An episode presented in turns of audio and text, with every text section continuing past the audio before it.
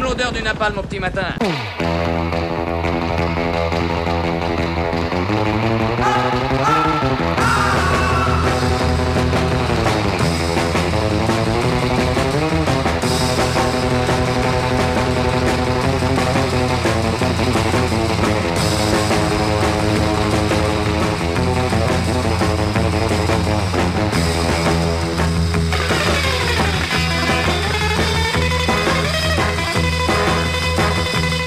Si j'ai pris un peu de temps pour écrire et vous présenter cette chronique, c'est que, et vous le savez tout aussi bien que moi, chers auditeurs, l'émotion est en ces moments très mauvaise conseillère.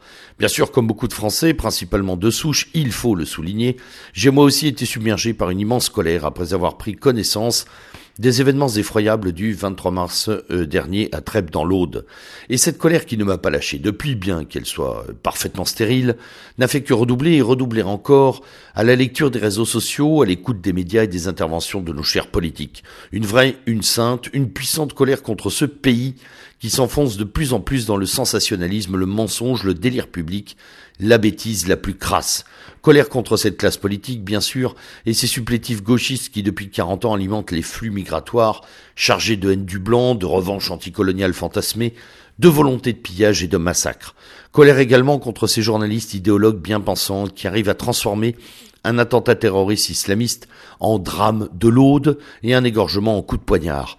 Colère contre ces imbéciles des réseaux sociaux, de chez nous, qui encensent un gendarme puis le vomissent en découvrant son appartenance à la franc-maçonnerie. Colère contre ces petits idiots hystériques de l'extrême gauche qui dansent sur le cadavre encore chaud de cet officier de gendarmerie. Colère contre les institutions qui arrêtent des histrions gauchistes pour apologie du terrorisme là où il n'y a qu'une immense bêtise. Colère contre ces mêmes autorités qui musellent un guignol des soumis de la République, mais n'osent pas entrer dans les cités halogènes qui célèbrent Redouane Lagdim à grand renfort de Allah Akbar. Colère toujours contre ceux de tous bords relativistes de canapés avachis dans le confort occidental et terminal qui nous racontent qu'il n'y a rien de plus normal pour un gendarme de mourir en service. Colère enfin contre cette confusion qui s'empare désormais de tous les milieux, de tous les bords politiques et qui fait dire à beaucoup un nombre impressionnant de crétinité. C'est pour cela qu'il faut revenir avec un peu de distance sur ce que nous apprend ce funeste événement. Et ce qu'il nous apprend d'abord, c'est que les Français comme vous et moi sont morts un matin pour satisfaire les caprices de rédemption d'un jeune immigré maghrébin de 25 ans, un vrai Français de papier, méprisant et délinquant, vrai petit pervers narcissique aussi, dorloté par la République, et qui a souvi dans un bain de sang son fantasme de pseudo petit soldat de Daesh. Ce que nous dit aussi cet attentat, c'est que le lieutenant-colonel Beltram a fait don de sa vie, noblement, humblement, dans un geste qui répond à sa droiture existentielle, un geste remarquable, euh, parce que d'une grande rareté dans cette époque plate et donisto individualiste. Mais ce que nous apprend également cet attentat, c'est que le sacrifice du lieutenant-colonel Beltram, s'il répond par l'abnégation au tragique du moment, ne peut et ne doit pas devenir un geste exemplaire, parce que cela signifierait alors qu'en Europe, qu'en France, la figure du héros s'efface au profit de celle du martyr, dans la compétition mortifère des fous d'Allah.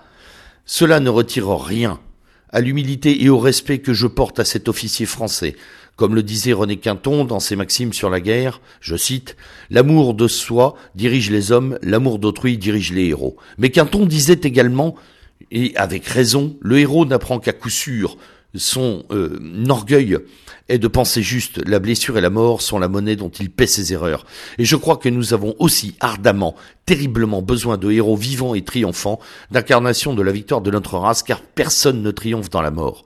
Alors ce matin, devant tant de vociférations inutiles, de gesticulations hystériques, hypocrites ou hautaines, devant le dépeçage de cet officier que tout le monde s'arrache, de soldats sacrifiés, ma colère a fait place à une immense peine. Mon pays me fait de plus en plus mal, il se traîne la boue des petites phrases et ne mérite pas ses héros. Bonne semaine.